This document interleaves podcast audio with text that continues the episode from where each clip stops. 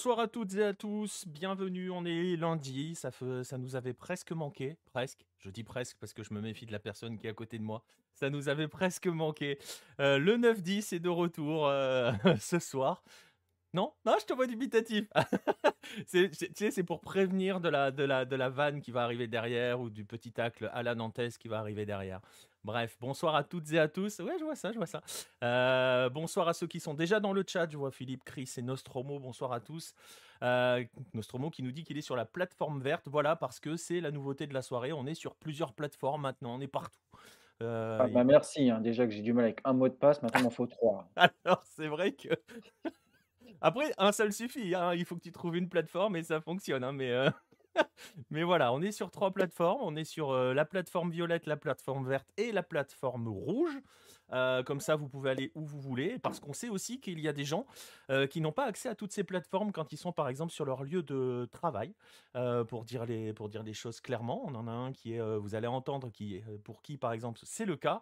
on va saluer Red le Rouge et Romano qui viennent d'arriver. Bref, je le disais, 9-10 de retour. Je crois que c'est le 42e épisode du 9-10. Euh, ça commence à faire hein, quand même cette histoire. Euh, j'ai regardé ça avant, hein, je dis je crois, mais en fait je sais. Euh, c'est pour faire genre. 42e épisode, et on va donc passer à peu près une heure, une heure et demie, plus, plus une heure et demie qu'une heure, à parler de football de la planète Hello. Et ce soir, ce soir, on va aller sur, dans deux régions. Euh, une, parce que une, vous avez déjà deviné, parce que vous le voyez, il est à côté de moi, donc je vais le saluer. On va aller en Asie, puisque Baptiste est à mes côtés. Bonsoir, Baptiste. Euh, bonsoir, euh, monsieur Kougo. je, précise juste que la personne qu'on ne voit pas, elle se cache eu égard du dernier résultat qu'elle a pris en Corée. Voilà. C'était juste un match de préparation. Les enseignements ne sont pas significatifs. Mais prendre un but de Wang Guizhou, ça devient dur quand même. Voilà, vous avez entendu la deuxième voix. Alors, vous imaginez, on est déjà bien chaud. Parce que on, se retrouvera un jour. C'est que T'inquiète même pas. si on est un peu à la bourre, c'est parce que déjà on était en train de se chauffer euh, bien avant, en off. Euh, voilà, on va saluer euh, ceux qui viennent d'arriver. Romano, ma foi. Euh, Pierre est dans le coin. On parlait de Pierre en off, justement. Donc vous allez pouvoir victimiser Pierre une fois de plus. non, il est déjà parti. Hein. Il a dit qui vient d'arriver qui dit bonsoir, bonsoir, sauf à ceux qui disent Kangin Lee. Alors on, dit Kangin, Kangin Lee, hein, c'est un attaquant argentin qui a rejoint le PSG. Luciano Canguini. Euh, voilà, c'est ma vanne pourrie du soir. Bonsoir. Euh, oui, le groupe vit bien. Et donc, on va saluer celui qui prend des tolls face à la Corée du Sud, celui dont le président, me semble-t-il, de la fédération est un peu dans la sauce, Monsieur Farouk Abdou. Salut Farouk. Bonsoir tout le monde. Je précise une nouvelle fois que cette défaite de la Tunisie n'était qu'un match de préparation dans une fâcheuse tournée asiatique qui a mal tourné. Mais la vérité, ce sera en janvier.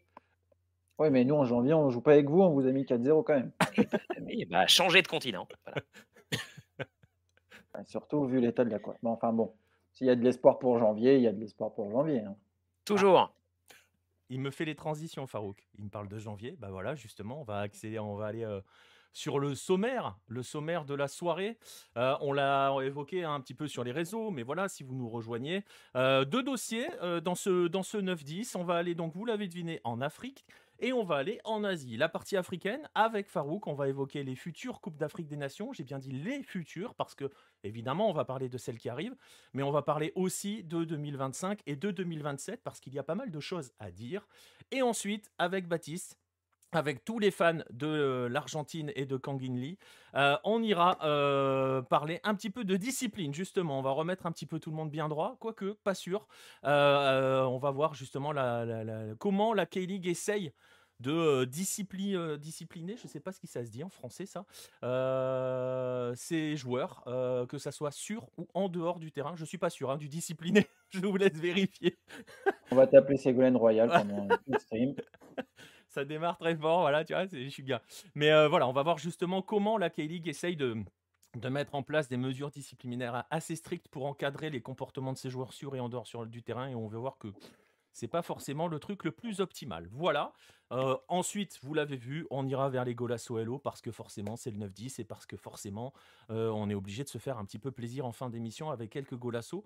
Préparez-vous parce que si vous aimez les frapasses, euh, il va y en avoir quelques-unes. Bref. Oh, j'ai oublié de t'en envoyer un. Ah bah voilà. Bah, j'ai eu une déception incroyable.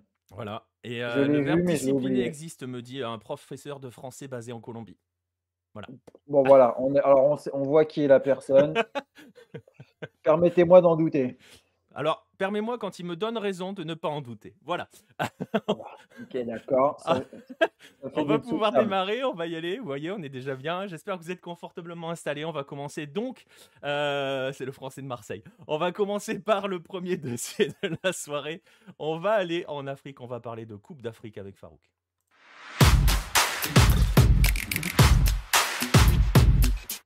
Et donc, je le disais, on va parler avec toi, Farouk, euh, de Coupe d'Afrique. Il faut le mettre au pluriel parce que on va euh, parler de celles qui vont arriver. On va parler aussi de celles qui ont été attribuées et voir un petit peu euh, de quoi il est question euh, là-dedans. Alors, on va pas y aller dans l'ordre chronologique pour dire les choses. On va, on peut même le dire, je pense. On va terminer par celle qui arrive le plus, celle qui est la plus proche de nous. On va commencer par l'avenir un petit peu plus lointain, même si lointain en football et surtout au niveau des coupes d'Afrique qui se jouent tous les deux ans, c'est pas si lointain que ça. On va parler des Cannes 2025 et 2027 et on va commencer euh, on va commencer, Farouk, avec euh, celle de 2025, euh, qui est une Coupe d'Afrique bien particulière. particulière parce qu'attribuée au Maroc, et on sait maintenant pourquoi cela la rend particulière. Hein. Ce n'est pas le fait qu'elle soit au Maroc, mais c'est le fait qu'elle va se dérouler cinq ans avant le grand rendez-vous mondial, j'ai envie de dire le Graal hein, pour, pour tout le peuple marocain. Et si tu veux bien, on va revenir d'abord, Farouk, sur bah, cette attribution, parce qu'elle a été. Euh, si je voulais un petit peu être provocateur, je dirais que le Maroc l'a eu un petit peu comme l'Arabie Saoudite va récupérer 2034. C'est-à-dire que, euh, voilà, hein, à la fin, il n'en restait plus, qu'un. Euh, on va revenir justement, donc, après cette longue intro, sur comment le Maroc a obtenu la Cannes 2025. Effectivement, le jour même, il n'en restait plus qu'un, mais une semaine avant, ce n'était pas trop le cas. Pour rappel, la CAF avait attribué l'organisation de la Cannes 2025 à la Guinée, mais au vu des retards très importants au niveau de la construction des stades et de la préparation des infrastructures, il avait été décidé de la retirer à la Guinée et de remettre en candidature l'organisation de la Cannes 2025. Le Maroc, qui du coup pour ce genre de compétition à des infrastructures quasiment finalisées, c'est logiquement positionné et avec déjà en tête euh, la perspective de faire une répétition générale pour 2030.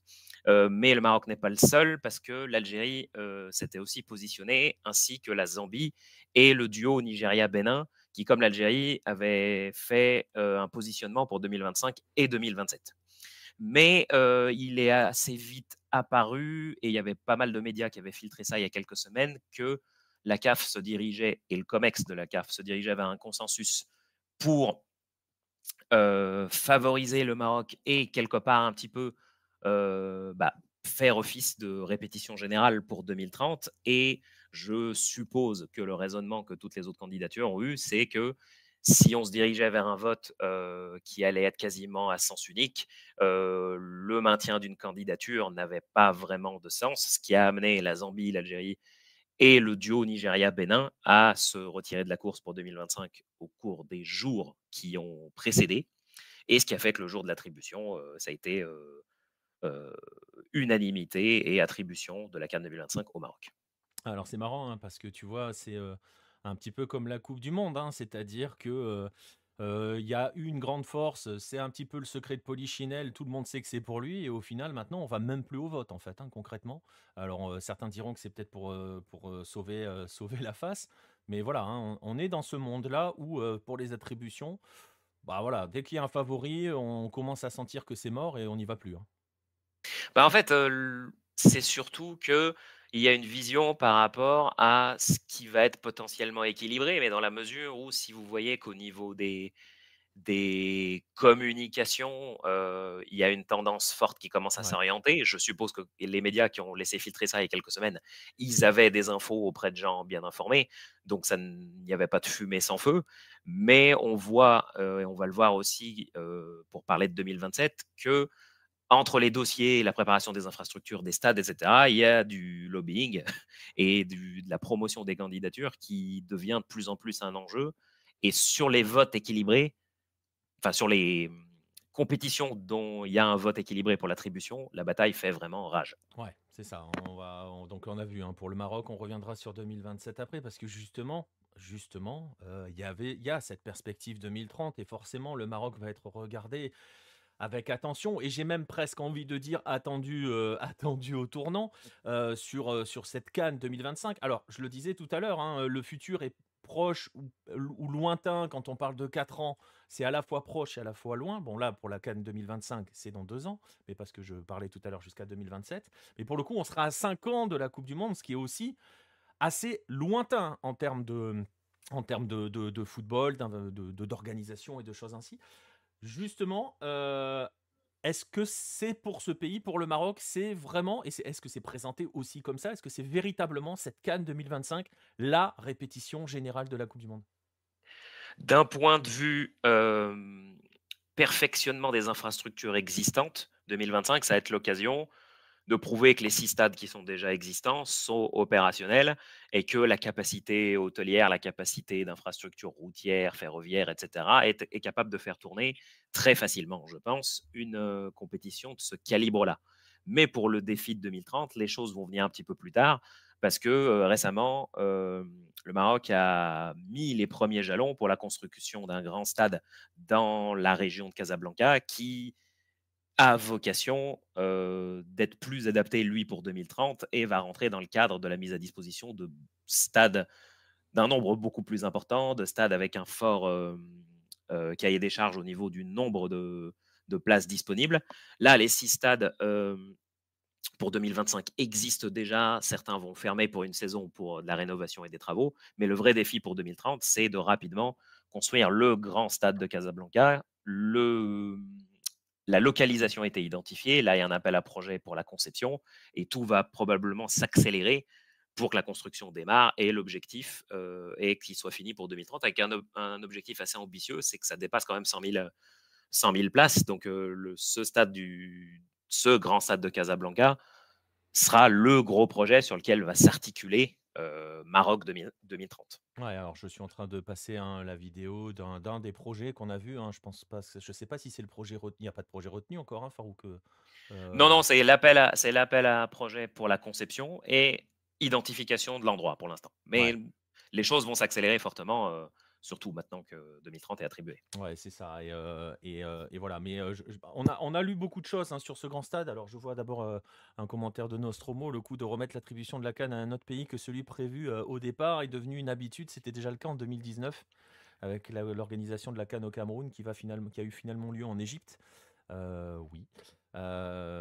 Mais après, en fait, il y a eu beaucoup de décalage depuis maintenant une décennie parce que entre le, le, désistement du Maroc 2015, justement, avec la Guinée équatoriale en backup. Il y avait bah, du coup ce qui s'était passé, la révolution en Libye, qui a nécessité du coup de la mettre en Afrique du Sud. les différents retards. En fait, ouais, on, on sort vraiment d'une décennie où il y a eu beaucoup de décalage et d'annulation.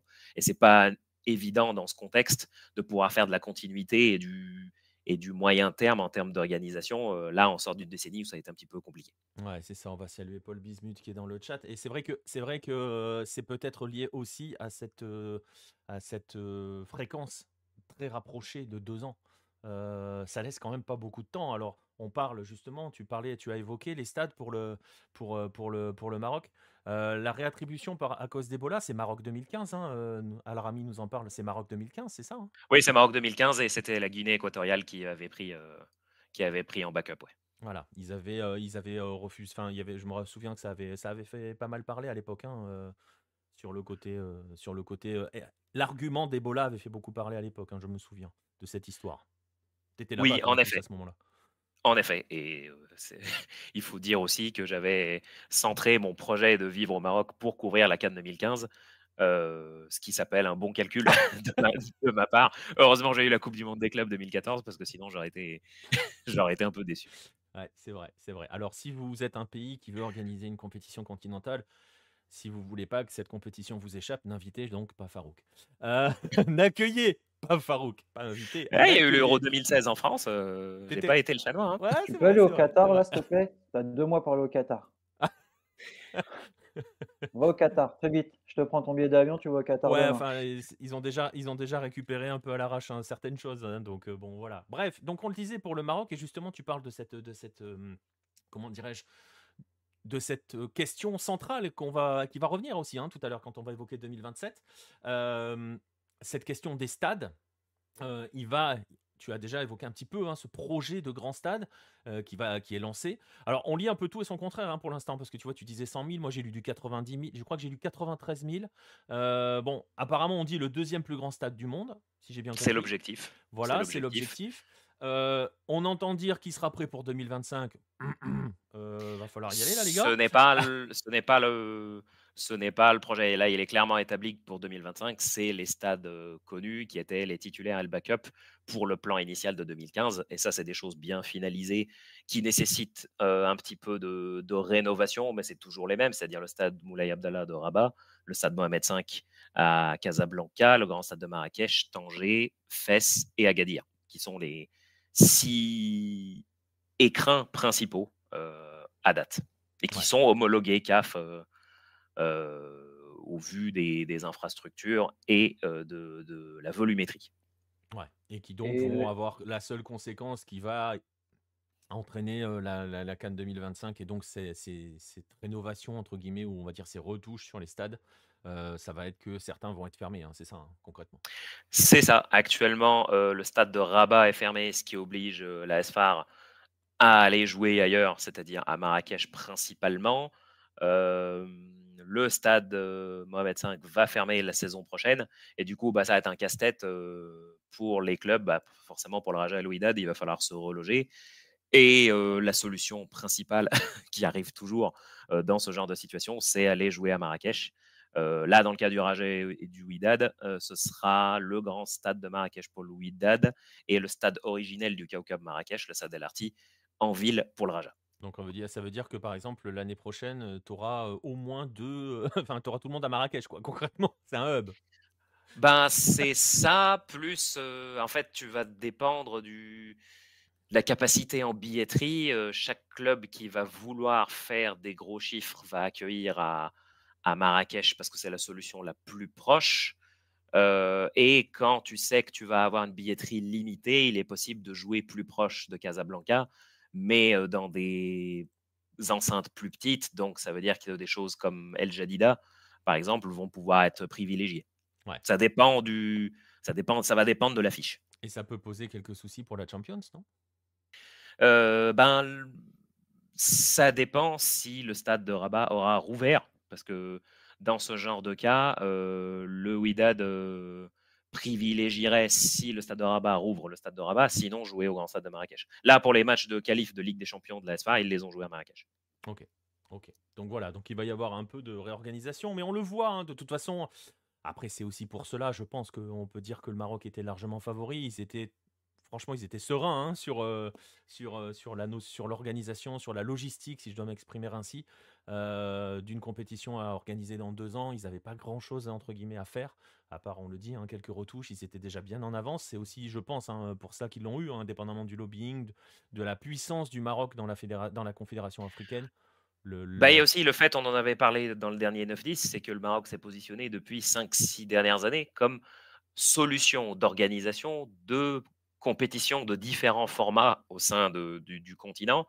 Ce qui fait que quand vous fiabilisez votre image comme étant euh, on est capable de prendre plein de compètes chez les jeunes, chez les femmes, en club, pour, les, pour les Final Four ou ce genre de choses, c'est que euh, s'il y a quelque part une manière de s'imposer comme partenaire privilégié pour toutes les situations, et c'est forcément ça qui va jouer en faveur au moment de la décision. Ouais, exactement. Et il y a aussi peut-être, alors il y a deux questions dans le chat. Il y en a une qui est liée aux derniers événements, de savoir si le stade de Marrakech n'a pas subi trop de dégâts par rapport au séisme. Hein, question de Pierre. Euh, non, sauf erreur de ma part, euh, il n'y a pas eu beaucoup de dégâts. D'ailleurs, pour preuve, euh, effectivement, je l'ai dit récemment, postérieurement au séisme, les matchs de qualif en Ligue des Champions de la SFAR ont lieu au Grand Stade de Marrakech. Et la deuxième question, elle va être un petit peu liée à ça, et c'est aussi pour, tu le disais, hein, cette capacité organisationnelle maintenant démontrée par le Maroc, qui est en plus soutenue par des résultats sportifs. On se rappelle tous de la, de la Coupe du Monde marocaine. Euh, et il y a une petite question de Nostromo. Alors là, c'est de la projection euh, pour, euh, pour la Cannes. en gros, est-ce que le parcours du Maroc lors de la prochaine Cannes va permettre de savoir si Regragui sera à la tête des Lions de l'Atlas en 2025 bah, Ça va être le principal défi. là, le Maroc a prouvé donc sa capacité à briller sur la scène internationale. Après, s'adapter à un contexte Cannes où c'est très concurrentiel, où tu peux avoir des matchs très chauds dès le premier tour, ça va être un autre contexte. Mais leur atout, c'est justement Regragui qui connaît le contexte de compétition africaine bah, d'abord, il a appris avec le FUS Rabat et il a connu beaucoup de beaux parcours qui se sont joués sur des détails. Et ces détails, je ne pense pas qu'il les ait oubliés. Et qui, du coup, a renforcé sa, son expérience avec le Widad.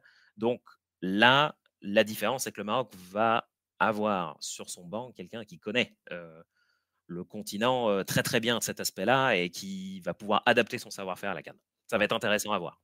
Exactement, on en parlera dans un instant, en fin de dans la fin de ce dossier de la prochaine canne, justement parce qu'il y aura des petites choses à dire. on en profitera aussi pour commencer tranquillement à s'y préparer, hein, parce que, parce que ça va être parmi nos rendez-vous de janvier. Il y aura la canne et puis il y aura, le monsieur bah, les vous deux messieurs, vous serez concernés, en janvier avec vos compétitions continentales, qui vont se chevaucher. Je crois que ça démarre plus ou moins en même temps. J'ai pas les dates en tête. Si vous les avez, ça va m'aider, hein. Je crois qu'il y a des semaines en commun. Ouais, hein. Ça démarre quand la canne? Il me semble que c'est dernière semaine de janvier ou je dis des bêtises? Non, c'est la deuxième semaine commence 12 janvier et ça termine 10 février. OK, donc on sera dans les probablement dans les phases finales de l'Asie quand, l'Afrique démarrera concrètement. Non, c'est un petit peu plus tôt, j'ai dit des bêtises, Bon soit tu connais ton dossier, soit tu le connais pas, Oui, bon, les dates, voilà. Bon, Letco nous dit que ça démarre quasiment en même temps, donc on va lui faire confiance parce que Letco en plus sera, du côté du Qatar, je crois pour la pour la coupe d'Asie. bref, voilà, alors on parlera de de la CAN 2023 dans un instant. Je disais, on parle des futures CAN. On était sur 2025, et là, on va aller, vers, vers 2027 où justement, justement là, ça a été un petit peu, bah, même alors je sais pas si c'est beaucoup, mais ça a été une, surprise quand même de cette attribution avec, avec un trio qui a été élu.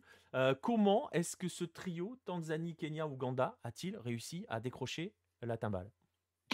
Alors pour remettre un petit peu le contexte, euh, l'Algérie qui a déclaré vouloir reprioriser euh, la focalisation sur le, football local s'est retiré en une fois de la candidature pour, euh, organiser Cannes 2025 et 2027. Euh, donc on se retrouvait avec le, duo Nigeria-Bénin qui s'est retiré de 2025, 2025 et qui a dit je veux me concentrer sur 2027.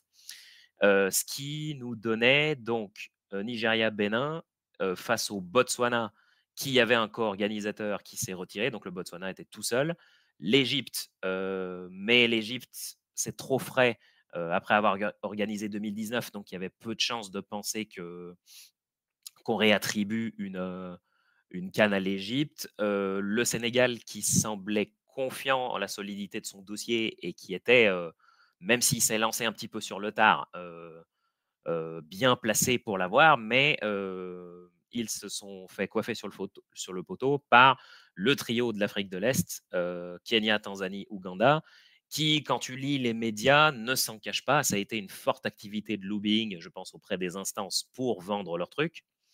Euh, ils ont su le marketer comme il faut. Euh, il y a le concept de candidature PAMOJA, le PAMOJA bid, et PAMOJA, ça veut dire en kiswahili ensemble. Donc, c'était vraiment trois pays qui faisaient une déclat de représenter une région et représenter une région qui n'a pas eu la canne depuis longtemps. Donc c'est ça aussi qui a beaucoup joué. Euh, et ce lobbying a été au final efficace parce qu'ils ont réussi à avoir l'organisation aux dépens du Sénégal, euh, qui était, euh, enfin, il y avait pas mal de déceptions et déjà les yeux tournés vers 2029 et le Sénégal, même, même s'il y avait quand même pas mal d'infrastructures à faire, était tout de même assez confiant sur son dossier, mais au final était battu. Et donc on le voit, hein, ça va vers, vers cette candidature d'Afrique de l'Est. Euh, juste petite parenthèse, Letco, j'espère que tu es revenu, mais le bot est euh, assez, assez, assez virulent. Donc, ça a pris une minute, je sais même pas pourquoi. Faudra que je revoie. Je pense que je sais pourquoi, mais enfin, dans le sens, euh, c'est rapport à une vieille période où on, prenait, où on avait pris cher. je pense qu'en plus, tu étais là à ce moment-là, quand on lançait des lives et qu'on avait des attaques un peu, un peu, un peu horribles. Et j'avais mis plein de protections avec les mots. Et, voilà. Que le problème, c'est que tu as dit Inch'Allah, et voilà. Donc voilà, bref, c'était la petite parenthèse. On va justement revenir sur cette, candidature euh, d'Afrique de l'Est qui a, voilà, hein, qui a réussi son coup hein, concrètement. Euh, alors, réussir son coup, euh, c'est très très bien. Al-Rami nous demande, alors là, je vais te poser la question, Farouk, parce que c'est vers toi que je me tourne. Elle remonte à quand la dernière canne en Afrique de l'Est? Eh ben, si je dis pas de bêtises, ça remonte à super loin. Donc, je pense que ça doit être l'Éthiopie il y a y a, il y a X années, hein, parce que sinon ça avait vraiment tourné, tourné Afrique du Nord, Afrique, Afrique de l'Ouest, Afrique du Sud. ouais, la dernière Coupe d'Afrique de l'Afrique de l'Est, ça doit remonter à l'Éthiopie il y a X temps. Alors, est-ce que c'était Éthiopie 76 68. 76, bien joué, pardon. 76, ouais. c'était Éthiopie 76, et il me semble que la Cannes n'est plus retournée dans cette région-là depuis si je dis pas de bêtises, ça n'est plus retourné dans cette région-là depuis. Donc autant dire que ça date. Ah ouais, ouais, ça date violent. J'imagine qu'on considère. ouais, non, non, bah non, non, non, ouais, c'est ça. J'étais en train de regarder. Red le Rouge nous demande si l'Égypte n'est pas considérée Afrique de l'Est. Non. Non, c'est le Nord. Bah, bah, rattaché, bah, comme en plus l'Égypte est rattachée UNAF, donc Union des, de l'Afrique du Nord, l'Égypte est estampillée plutôt Afrique du Nord. Ouais, ouais, je vous invite à regarder hein, parce que au sein de la, de la Confédération africaine, il y a des, il y a d'autres petites, on va dire des unions. Hein, je ne sais pas quel est le statut juridique des choses là, où ils sont regroupés par zone un petit peu et ça vous permettra de savoir qui est l'Est, l'Ouest, l'Afrique centrale, etc., etc., où ils se, répartissent comment? Ils bah, il y, a des zones qui existent pour les découpages, pour les alternances quand c'était possible ou pour faciliter les compétitions interclubs. C'est pour ça que, par exemple, on avait vu renaître la Coupe de l'UNAF, donc c'est-à-dire les cinq pays plus l'Égypte, et ce qui permettait, mais après le statut effectivement il était un petit peu complexe, ça relevait de compétitions régionales, donc pas des pas des dates, pas des dates internationales. Ouais, c'est ça. Donc, donc voilà. Bref, donc on va revenir en Afrique de l'Est pour la première fois depuis l'Éthiopie. Donc depuis, euh, je vais pas donner l'âge parce que 76 c'est mon année, donc c'est pas une bonne idée. Euh, je, ne vous, je ne remercie ni Al-Rami pour la question, euh, ni, la, ni la CAF pour avoir attendu aussi longtemps. Euh, euh, bref, voilà, il y a une question de Nostromo. Le truc, c'est de savoir comment va se faire la répartition des matchs pour 2026. Ça serait bien que chacun des trois pays possède le même nombre de matchs que ses voisins. Ça va me permettre, moi, d'enchaîner un petit peu là-dessus, parce qu'on le disait tout à l'heure, pour le Maroc 2025, c'est un peu loin pour parler de répétition, c'est un peu loin, mais c'est aussi à côté. Là, on est à 4 ans, et toujours hein, la même phrase, c'est à la fois loin et à la fois proche. Euh, elle en est où cette candidature euh, tripartite euh, de cette Cannes 2027 Parce que ça va arriver très très vite. On en est où dans le projet, dans les stades, dans les attributions? Au début. à date, il n'y a qu'un seul stade homologué CAF, c'est le stade d'Ar es Salaam. Euh, en Tanzanie où euh, Young Africans et Simba jouent leur match à domicile en Ligue des Champions. Ça, c'est un grand stade homologué euh, aux normes. Mais à date, la candidature n'a que ce stade-là comme, épine dorsale. Le Kenya a revendiqué une intention de faire naître un écrin de 60 000 places et a identifié trois localisations pour des rénovations de stade. Ce qui est le cas aussi pour, pour le, pour l'Ouganda qui a identifié trois localisations. Euh, je pense que d'un point de vue synergie, vu les bonnes relations euh, entre les pays, la facilité linguistique, et puis surtout, bah, ça fait quand même des mois qu'ils communiquent là-dessus. Je pense que la synergie va être bonne, mais d'un point de vue logistique, il va falloir fortement accélérer parce qu'à date, euh, et bah, à date il n'y a qu'un seul stade. Ouais, c'est ça. Euh, alors, merci, euh, merci pour le message Isanoé sur le niveau de mon micro. Je pense que j'ai bougé un truc là. Euh, parce qu'il s'amuse quand il fait des mises à jour à redescendre le niveau. Je dû le régler tu me feras signe, et vous me ferez signe si on m'entend mieux. Bon, je pense qu'on m'entend suffisamment, certains diront qu'on m'entend trop. Mais je suis Je suis assez curieux, enfin, c'est assez bizarre que la personne en dessous de moi sur l'image ne l'ait pas dit. C'est parfait, OK, merci, nickel. Et Moi, donc je et t'entends très bien, moi, hein. Ouais, bah, ouais, ouais. Heu, donc voilà, bref, j'ai re remis les niveaux un petit peu comme il fallait. Heu, tu le disais par rapport au stade, je montre quelques images, hein, heu, du Kenya parce que le Kenya, j'ai vu passer des images où, ils ont justement parlé de leur projet de rénovation de stade et cetera, en expliquant qu'ils avaient jamais, enfin voilà, que c'était le la le truc le plus ambitieux. Tu parles d'une synergie, hein, enfin donc là, pour le coup, on n'est pas dans la synergie qui a implosé en Amérique du Sud avec la coupe du monde. Pour l'instant, ça tient, hein, on est d'accord? C'est, heu, pour l'instant, tout le monde est main dans la main et justement, pour rebondir sur la question de Nostromo, heu, on n'a pas encore véritablement dans le projet, il est décidé de la répartition du nombre de matchs chez chacun? Non, ça, c'est pas encore, heu, on n'est pas encore à un stade, de organisationnel où ces choses-là sont déterminées. On a, à date, les projets, heu, soit de construction, soit de rénovation, donc en appui de ce qu'il y a déjà à disposition. Heu, mais pour l'instant, rien de plus. Ça devrait s'accélérer. Il va falloir que ça s'accélère parce que 2027, heu, mine de rien, il Ah, c'est demain, hein. oui, donc il va falloir que ça avance, mais pour l'instant, c'est les seuls éléments que nous avons à disposition. Ouais il y a Nostromo qui nous dit: «Je viens de me rendre compte d'un détail assez anodin, mais je repense à un truc. 2000, Ghana, Nigeria avaient organisé la CAN 2 ans avant, heu, la coupe du monde, à 2, hein, heu, nippo-coréenne et là, on aura une CAN à 3 pays peu de temps peu de temps avant, heu, après une coupe du monde à 3 pays et justement, tiens, ça me fait penser à une question. Est-ce que le fait que 3 pays se soient unis, pour une CAN, ça va donner des idées?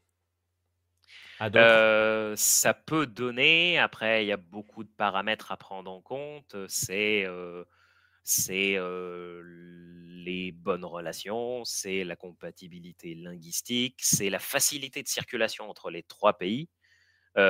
S'il y a des zones de libre-échange, ce genre de choses, c'est le les paramètres qu'il va falloir pour, que ça ça puisse se mettre en place.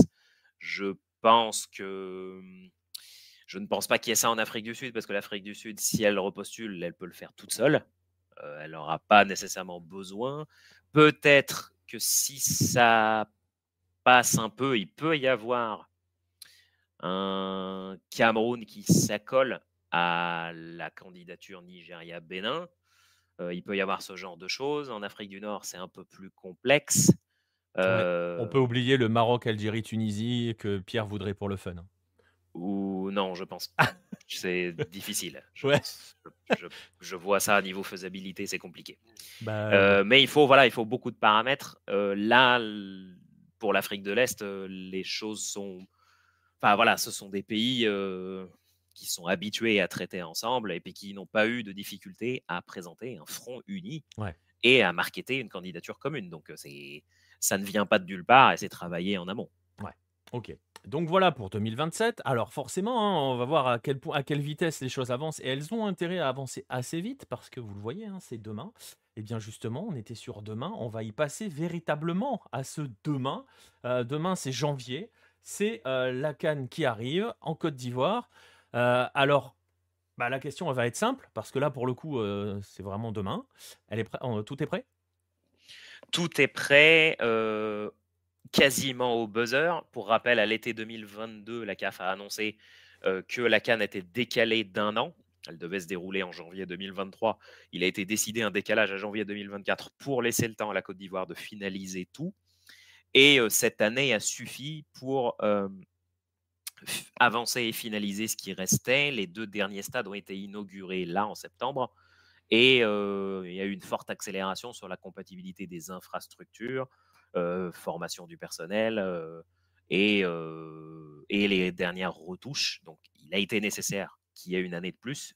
Mais là, à l'instar de ce qu'on a vu pour le timing de Cameroun 2021, heu, c'est bon. Côte d'Ivoire 2023, heu, est prêt, est prêt pour le jour J. Il a Ouais. fallu une année de plus, mais c'est bon. Ouais, mais justement, cette année de plus, ça fait du bien. Oui, c'était nécessaire pour gagner cette course contre la montre. Il y a eu, je pense, une forte mobilisation, heu, mais heu, c'est bon. Ouais. Les les derniers stades ont été inaugurés en septembre. Voilà, et vous voyez, hein, je vous mets un- une vidéo où il y a justement quelques-uns de ces stats, enfin les stats qui vous sont présentés. Euh, je vois le message de Nostromo, je pense que Baptiste l'a vu aussi. Une canne, une canne, euh, une canne, ce serait plutôt une, cou- une, une Coupe du Monde. Euh, Colombie, Corée du Sud, ça serait peut-être une bonne idée. Euh, je sais pas, oui. Euh, peut-être qu'un jour ça Non, on viendra. s'associe on s'associe- pas au racisme. On va en parler tout à l'heure hein, de racisme, attention. Euh, Est-ce qu'on va avoir enfin une canne avec des, euh, des, des stades remplis, nous demande Red Le Rouge Euh, C'est une bonne Ça question. fait ça. longtemps que euh, la Côte d'Ivoire euh, n'a pas eu cette occasion-là de briller sur son sol. Euh, sauf erreur de ma part, ils l'ont organisé en 84, donc ça commence à remonter. Euh, et sur le plan sportif, je pense qu'il y a de l'ambition pour faire bien mieux que les autres éditions. Si je ne dis pas de bêtises, la Côte d'Ivoire était sortie par l'Égypte au tir au but, l'édition d'avant. Donc là, il y a vraiment une envie de briller et au vu du nombre d'équipes très compétitives qui sont sur la ligne de départ, là, je pense que l'engouement va être au rendez-vous. Ouais. Et euh, j'ai j'ai vu qu'il est passé quelques trucs hein, euh, qui disaient justement que ça, ça pourrait, alors après c'est toujours un petit peu de la com, être l'une des plus belles cannes, on verra. On- il devrait y avoir de l'engouement, on l'espère, on espère qu'il y aura Pas du monde dans les compliqué tribunes, on le espère niveau que de les jeu gens de la vont pouvoir CAN, hein. venir tranquillement. Tu disais, euh, Baptiste? Pas, pas compliqué que ça peut être une des plus belles cannes vu le niveau de la canne ces dernières années. Après, euh, c'est il y a beaucoup de choses qui entrent en jeu. C'est l- là, je trouve que le format à 24, euh, on se souvient de ce que ça donne, les coupes du monde à 24. euh, Attends, attends, c- bientôt on a une Coupe du Monde à 42 là. C'est vrai, encore plus drôle. Faites c'est vrai. attention, messieurs, vous êtes avec le seul défenseur sur Terre de ce genre de format. Mais Ah non, je, le- c'est pas, c'est pas le format du nombre qui me dérange le plus, c'est le format de l'organisation. Bientôt, tu vas finir quatrième de ton groupe, tu seras qualifié. Allez hop, c'est parti, ça rien de venir. On sera tous en quart. Bah, en fait, une, une compète à 24 où il y a beaucoup de troisièmes qui passent, je trouve, influe d'une mauvaise manière et, beaucoup, et a induit beaucoup de prudence au premier tour. Alors certes, ça fait des huitièmes assez serrés, mais je trouve que pour le niveau global, euh, quand tu passes à 24, euh, tu commences à avoir des mauvais réflexes qui débarquent. Et après, bah, faut voir aussi l'état de fraîcheur. Je pense que repasser sur des cannes en janvier est préférable par rapport à des cannes estivales où, euh, pour les principaux joueurs, euh, la longueur de la saison se ressent. Alors certes, effectivement, euh, pour beaucoup de clubs, que ce soit pour l'Europe ou le, golf, qui ne voient pas d'un bon oeil le fait que leurs joueurs phares partent, l'hiver, mais je pense que c'est mieux pour le rythme que ça ait de nouveau lieu en janvier-février plutôt que l'été. Ouais, oui, ça je suis assez, assez d'accord avec toi. Euh, et, d'ailleurs- et Letco nous dit d'ailleurs la canne au Maroc, ce sera en été. Voilà. C'est comme ça, on est Ouais. content. Comme ça, on est ravis. Et en même temps, la Coupe du Monde au Maroc sera aussi en été. Euh, on en reparlera en temps voulu, mais on fera la bise aux équipes qui auront fait le voyage euh, Montevideo, euh, Marrakech ou Casablanca euh, pour jouer à 8 jours d'intervalle. Bon courage, euh, bon courage à vous les gars. Euh, Mouillez-vous bien la nuque. quoi. Ah, attends, euh, on a, on a failli faire voyager les Australiens jusqu'en Algérie pour jouer face à la Palestine. On n'est plus à ça près, hein. Oui, oui, mais là, tu es dans une phase finale de Coupe du Monde, tu vois. Autant avant, tu dis, bon, allez, on s'en fout un peu, personne verra rien, on va mettre sous le tapis, mais là, mais bon, voilà. Bah, voilà. Bref, Bah, justement. on a bien fait jouer les Anglais tout le temps chez eux, hein, pendant que d'autres se tapaient la- l'Azerbaïdjan. Ah oui, mais ça, c'est parce que c'est les Anglais, c'est le privilège du créateur, monsieur. Vous, vous devriez savoir. Je dis n'importe quoi surtout. hein. On va regarder. Après, c'est pas c'est pas nouveau parce que par exemple, on se souvient que pour certaines éditions, les barrages Afrique avaient lieu sur terrain neutre hors du continent en Europe. Mm. Ça aussi, c'était c'était c'était peut-être pas très logique, mais on appelle, de on faire appelle ça- déplacer tout le monde. C'est ça, c'est ça. Mais bon, qu'est-ce que tu veux Euh, Justement, on va, on, va, on, va, on va clore sur 2023. On, va se projeter un petit peu sur cette Coupe du Monde. Alors, c'est alors pareil, hein, c'est un peu le mot, de, le mot clé euh, de la soirée. C'est à la fois proche et lointain. C'est dans deux mois. Beaucoup de choses peuvent se passer dans deux mois. Beaucoup de joueurs peuvent ne pas pouvoir y aller euh, ou ne pas y aller tout court. Il peut y avoir des pressions à gauche, à droite. Il, peut y avoir des, il va y avoir des états de forme qui vont, qui vont être changés. Mais on va regarder un petit peu quand même cette fameuse phase finale de, la Cannes. On va pas faire le guide de la Cannes en, novembre, hein, vous inquiétez pas. Mais si on doit résumer rapidement, là, comme ça, en regardant ces, six groupes qui ont été déterminés, quels sont les deux, trois points qui, sur le plan sportif, pour toi, méritent une première attention? J'estime que le, le match du premier tour entre la Côte d'Ivoire et le Nigeria va permettre de bien situer les forces en présence. D'un côté, la Côte d'Ivoire, pays organisateur, dont le sélectionneur est Jean-Louis Gasset, qui peut s'appuyer sur un trio Jonathan Bamba, Aller et Zaha qui vont, je pense, avoir beaucoup de pression parce qu'après être sorti assez tôt dans la canne précédente, là, on attend, comme pour Cameroun 2021, on attend à minima que le pays hôte atteigne le dernier carré. Et tu vas affronter le Nigeria et son armada d'attaquants euh, qui est vraiment hallucinante. Donc, si tu trouves la bonne synergie là-dessus, le Nigeria va faire très mal. Le Nigeria, concrètement, donc Victor Boniface de Leverkusen, Ademola Lookman, Terem Mofi, Moses Simon, euh, bon, certes, tu peux pas tous les faire jouer, mais tu as un choix. Ah si, si, tu peux le faire jouer, Moses Simon, s'il te plaît. Faites-le jouer longtemps, très loin.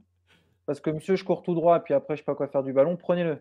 Il faut que ça aille loin, le Nigeria. Très, très ah, loin. le problème, c'est pas qu'il court tout droit, c'est qu'il va plus vite que les 10 autres joueurs de son équipe.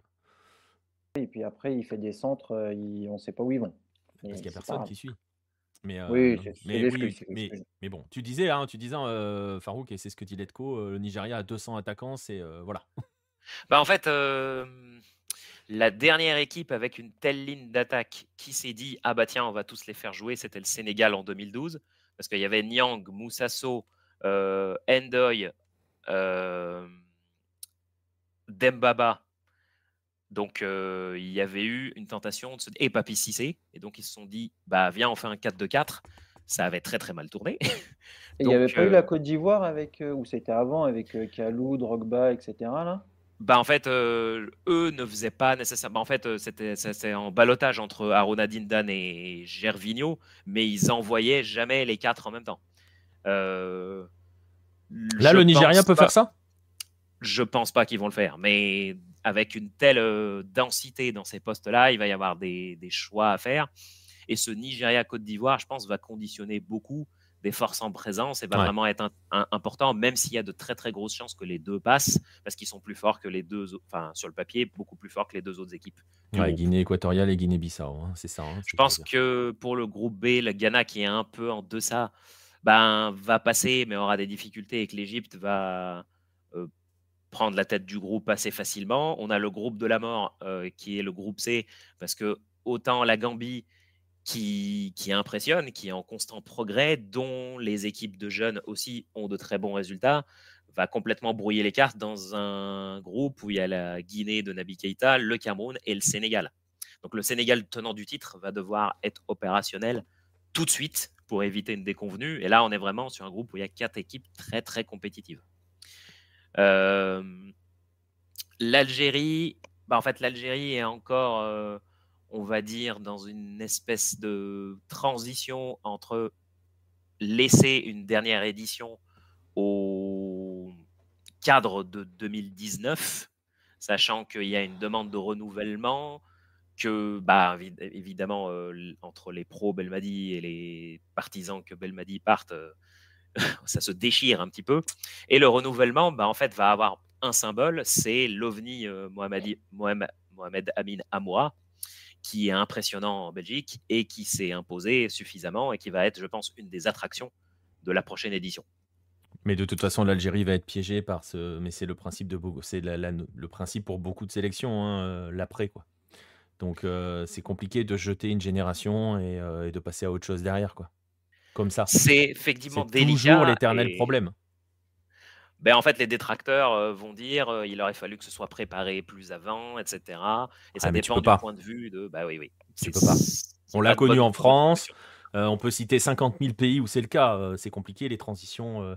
après une génération dorée, bah, tu attends que la génération dorée parte d'elle-même, en fait, concrètement bah, ça donne lieu à des débats.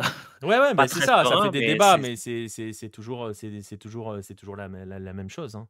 Donc, euh, donc euh, voilà. Donc ça, c'est le groupe D de l'Algérie. Euh, rapidement, ta Tunisie, dans quel état? Indépendamment du 0-4 le, La tournée asiatique n'a pas été concluante, c'est un fait. 4-0 Mais, et 4-1, je crois, non est-ce qu'il serait possible de couper le micro de la personne que j'entends C'est- Alors, ces inputs, ces inputs sont très intéressants, mais ça me, ça me déstabilise quelque peu. Oui, on a fait une tournée asiatique qui n'était pas fameuse, mais en mode Cannes, euh, la Tunisie arrive toujours à être compétitive et à embarquer même des équipes sur le papier plus fortes dans des bras de fer très compliqués. Mm. Euh, et c'est tout le symbole de l'affiche euh, contre le Mali. Le Tunisie-Mali de la dernière Cannes, effectivement, qui a connu des coups de sifflet finaux euh, pas prévus du fait de, l'arbitre qui avait subi une, insolation.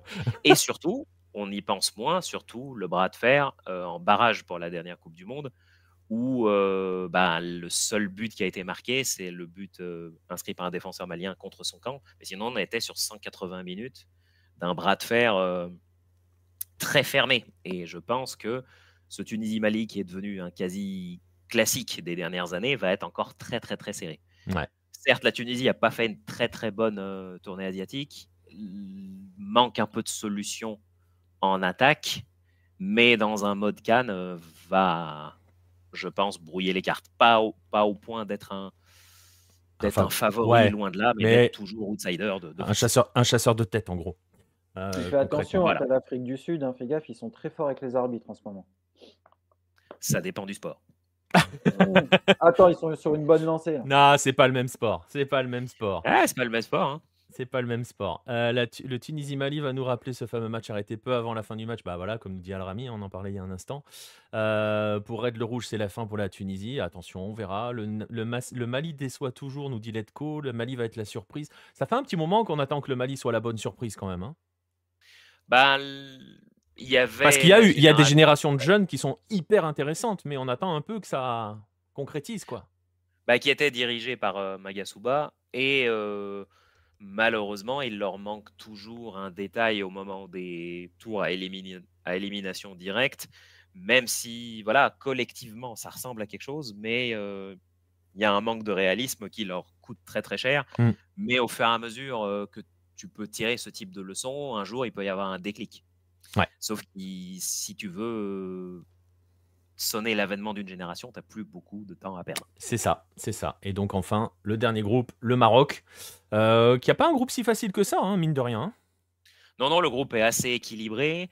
Euh, le Maroc a poursuivi sous une- sur une bonne dynamique après, euh, bah, après la, la Coupe du Monde et ce- cette très belle demi-finale.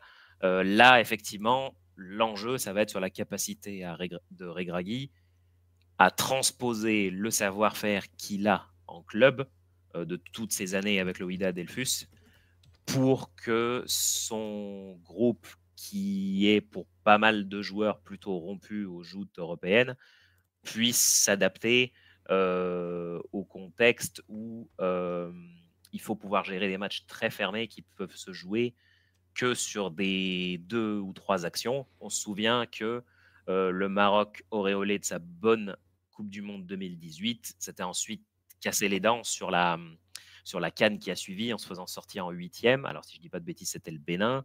Et donc, on s'était confronté à, bah, en fait, tu tombes sur des adversaires qui t'attendent. Et là, il faut Mm. que tu sois irréprochable sur tes occasions, alors que par rapport à une Coupe du Monde où Ouais.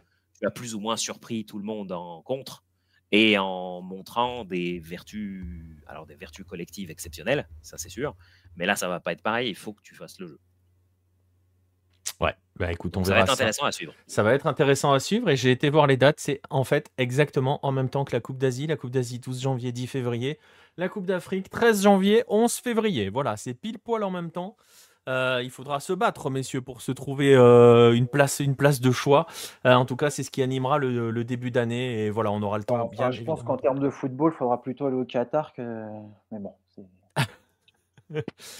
Donc, Voilà. euh, ouais, voilà. Euh, écoute, on verra. Je ne répondrai pas au pronostic. Ouais, ça- ça- c'est- mais c'est Ah, bien. t'as pas- ça- tu, de toute façon, tu peux pas répondre parce que tu sais que j'ai raison. tu sais que globalement, les équipes asiatiques sont meilleures que les équipes, euh, que les, équipes africaines. Donc, euh, en termes Eh de t'envoies football, on est mieux. T'envoies un mail à la FIFA, tu demandes à faire renaître la Coupe afro-asiatique et on se donne rendez-vous. Bah, non, parce que là, ils sont en train d'essayer de lancer un truc, là, leur Ligue des Nations, euh, je sais pas quoi, là, leur Ligue des Champions, euh, Super League euh, africaine. Donc, euh, si déjà tu viens de te faire décalquer par les Asiatiques, c'est. Laisse-les euh, travailler chez eux, là, quoi. Voilà, vous voyez qu'on va bien vivre en janvier. On fera plein d'émissions Asie-Afrique en même temps. On fera des bilans, ce sera trop bien. Alors, moi, ça... Alors, moi, les émissions, ça va être très vite. euh, ça va être que pour les huit premiers jours. C'est Euh, vrai, c'est vrai, c'est parce que me- Monsieur Morigal va migrer, euh, échanger, échanger, de, échanger de zone. J'espère que l'Ouzbékistan battra la Corée, rien que pour le plaisir. Voilà, vous voyez, on est déjà chaud, on est bien, on est lancé. Et en plus, Ah, mais- l'Ouzbékistan peut vraiment le faire. Mais je, je, je, je pense que la Corée ne fera rien, d'ailleurs. Euh, Mais Parce si, que- oh, déjà Klinsmann sera là, ça sera une première bonne Oh nouvelle. là là, oh Voilà. là là. D'ailleurs, tu veux pas le récupérer, Klinsmann, euh, Farouk, en Tunisie Euh, non, non, non, non. euh, Ah. En termes de. Non, parce que c'est un mec qui travaille très bien dans les autres pays, mais pas dans celui dans lequel il est sélectionnaire. C'est ouf quand même. Tu peux le prendre. Eh bah, garde-le. Ah merde. On n'est pas intéressé. 4-0 quand même. Non, c'est. Non, Je il pas. je- Il en veut pas. J'avais pas, la bonne chaîne. je ne connais pas ce match. Ce match n'a pas existé. Voilà, on va clore le débat africain euh, et justement ces, prochaines Coupes d'Afrique. Et vous voyez qu'il y a plusieurs niveaux d'intérêt euh, sur lesquels euh, voilà, on, va se, on se penchera au cours des mois et des années à venir. Voilà, déjà premier rendez-vous, donc Côte d'Ivoire 2023 avant Maroc 2025 et avant le trio d'Afrique de l'Est, Kenya, euh, Kenya Tanzanie, euh, Ouganda en 2027. Merci Monsieur Farouk. Merci, c'était un plaisir. Bonne soirée tout le monde. Ouais, salut et, et plaisir partagé. Eh bien justement, on se chauffe depuis le début sur Afrique-Asie. On était en Afrique, on va partir en Asie.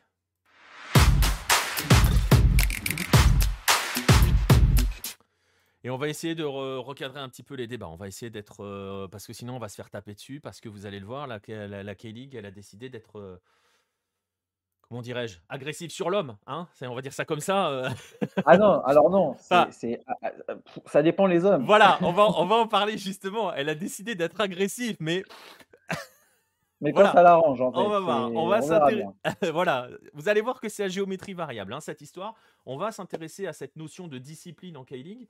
euh, et donc au fait que cette ligue, parce qu'elle est connue, et vous le voyez si vous suivez un petit peu Hello, si vous avez l'habitude un petit peu de, de, de, de- Vous le voyez dans les, dans les Shugan. Je ne sais pas comment le prononcer, Shugan. Shugan, c'est bien? Chugan. Comment? Chugan. Chugan. Je pense que c'est comme ça, Chugan. Chugan, voilà. Il va falloir être solide sur les appuis, nous dit Nostromo. Oui, il va falloir être très solide. Euh, vous le voyez passer régulièrement parce qu'il y a des histoires de sanctions, il y a des histoires de, de, de, jugements hein, qui, vont être, qui vont être euh, contre des joueurs, des, des- sanctions disciplinaires parce que, euh, Baptiste, la K-League est connue pour son intransigeance en matière de comportement de ses joueurs et de ses staffs, enfin en gros de ses acteurs dans le sens large du terme, de manière générale.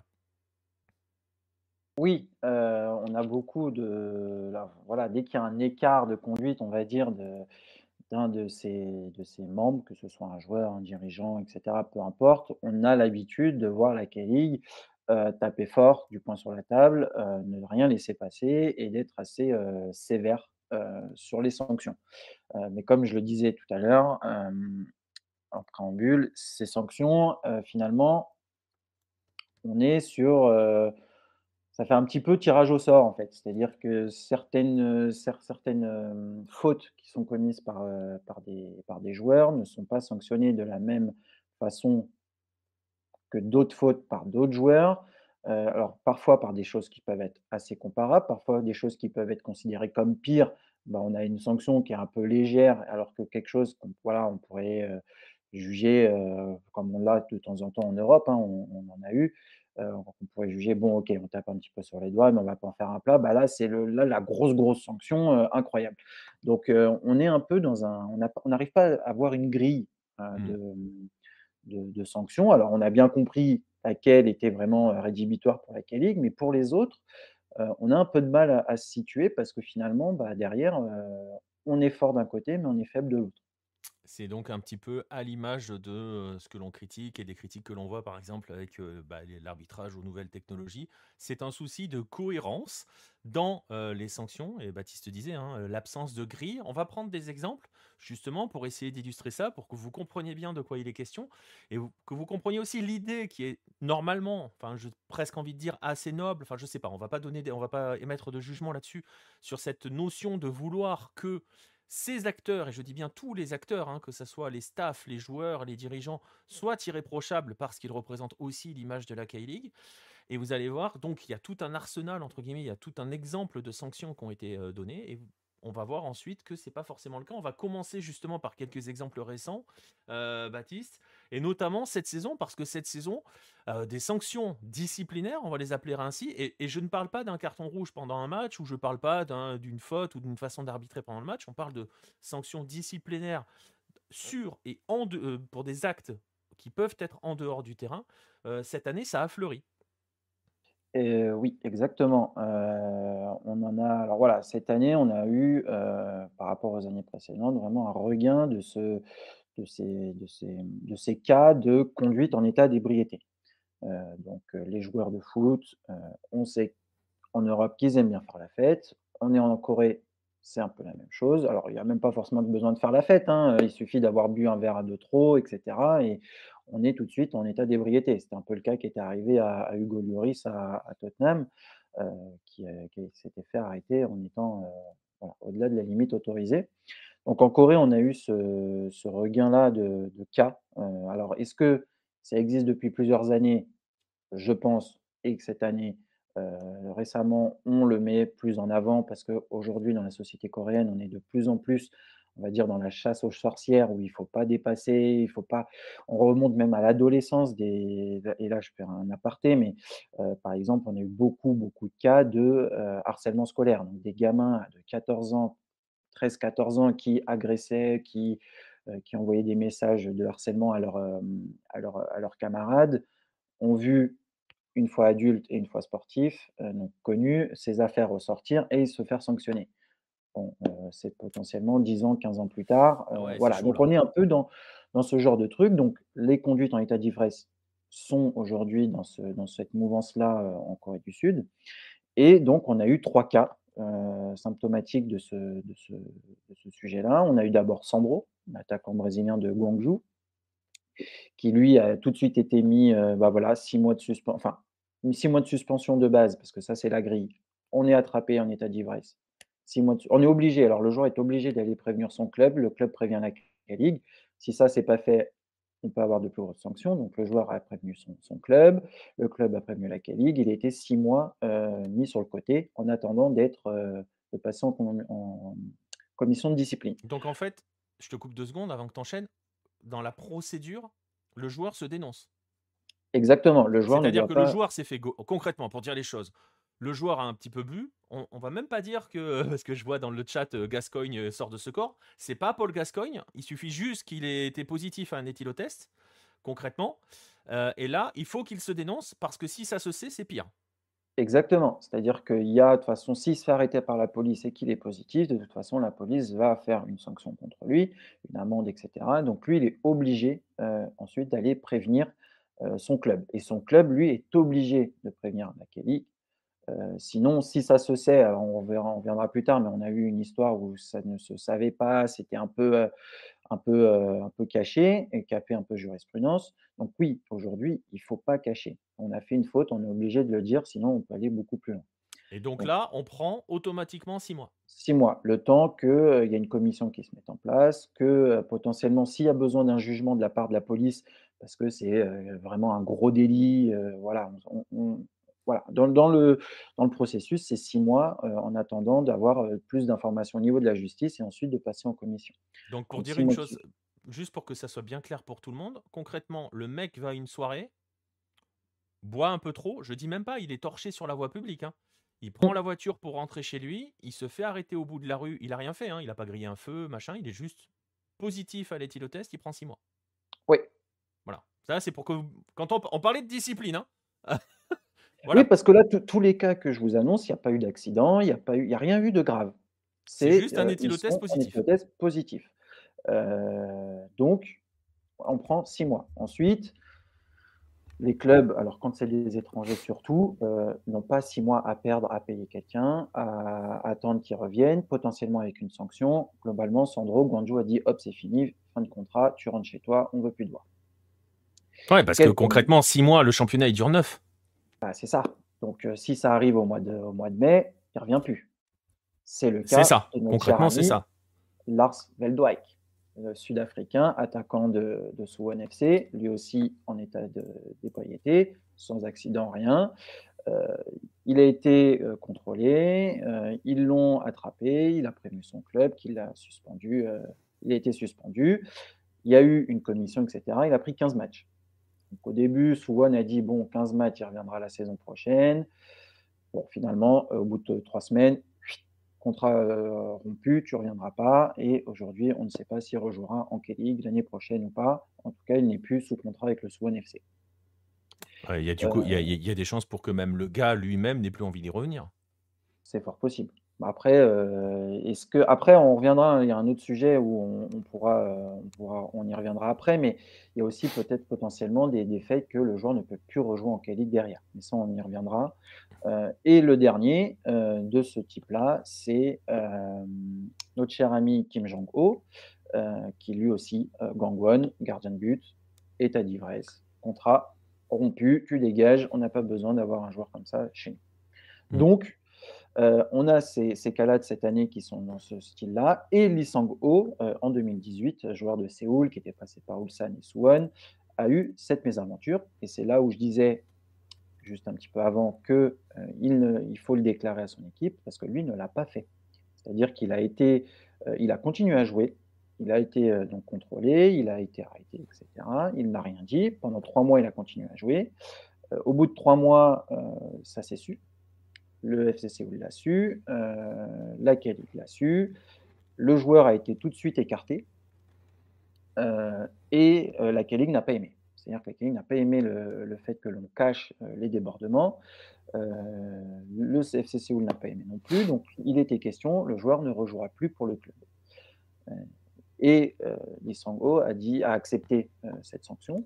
De toute façon, il n'avait pas, de choix. C'est pas lui qui a, décidé la fin des quarts de conduite.